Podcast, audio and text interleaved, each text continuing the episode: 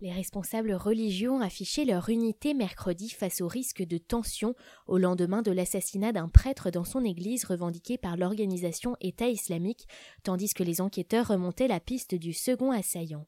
L'égorgement du père Jacques Hamel, 86 ans, dans une église de Saint-Étienne de Rouvray près de Rouen, a traumatisé les Français et en particulier les catholiques.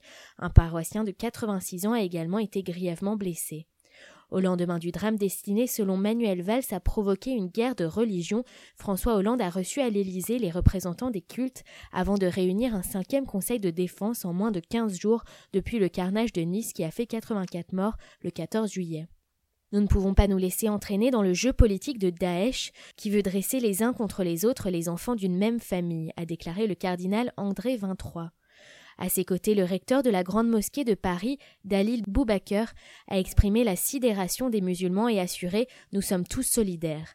À l'Élysée, les représentants religieux ont demandé une plus grande attention à la sécurité des lieux de culte, mais si quelques 700 écoles et synagogues juives et plus de 1000 des 2500 mosquées sont protégées dans le cadre de l'opération Sentinelle, il paraît illusoire d'appliquer un même niveau de sécurité à la totalité des 45 000 églises catholiques, auxquelles s'ajoutent 4 000 temples protestants et 150 lieux de culte orthodoxes. Une messe d'hommage a rassemblé en fin de journée environ 1500 personnes sous très haute sécurité, avec double voire triple barrage de police à la cathédrale Notre-Dame de Paris, en présence de François Hollande, de responsables politiques et religieux et de nombreux anonymes. Il faut qu'on affirme notre foi, nous, on peut aller à la messe. Il y a beaucoup de chrétiens dans le monde qui n'ont pas cette chance, estime Mathilde, 36 ans, venue montrer qu'on n'a pas peur et pour être ensemble. Eric Hates, 48 ans, s'est lui rendu sur le parvis avec une photo du prêtre assassiné et un drapeau français. Ce drapeau a défilé après le 13 novembre, il a défilé pour Charlie. Avant, c'était surtout un drapeau pour la Coupe du Monde, c'était un drapeau festif. Aujourd'hui, c'est un drapeau endeuillé. À Saint-Étienne-du-Rouvray, l'église est restée fermée, mais de nombreux habitants sont venus déposer fleurs, bougies et petits mots devant la mairie d'où partira jeudi une marche blanche.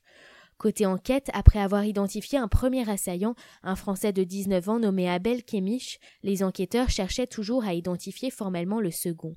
Ils privilégient une piste, celle d'Abdel Malik P, un autre jeune de 19 ans originaire de Savoie dont ils ont trouvé la carte d'identité lors d'une perquisition chez Adel Kémich. Par ailleurs, un mineur algérien était toujours en garde à vue, mais les premiers éléments de l'enquête montrent qu'il n'y a pas de lien entre cet individu et ce qu'il s'est passé, a déclaré mercredi le ministre de l'Intérieur Bernard Cazeneuve.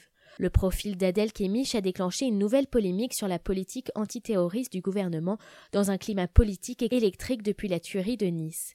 Le jeune homme avait tenté de rallier la Syrie par deux fois en 2015, mis en examen dès mars 2015 pour association de malfaiteurs en lien avec une entreprise terroriste. Il avait été placé en détention provisoire à l'issue de sa première tentative, puis libéré en mars 2016 et assigné à résidence sous bracelet électronique. Le parquet de Paris avait fait appel de cette libération sans obtenir gain de cause. Des responsables politiques de l'opposition ont soulevé la question de la libération conditionnelle de détenus dans les dossiers terroristes. Mais sur les 285 mis en examen dans des affaires de terrorisme, 264 sont en détention, soit 93% contre 20% dans les affaires de droit commun, a rappelé le ministère de la Justice.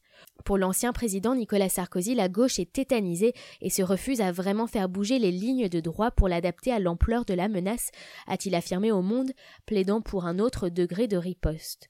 Tout ce qui devait être fait dans le cadre de l'état de droit l'a été en grande partie, a répliqué Bernard Cazeneuve, sans toutefois exclure des évolutions.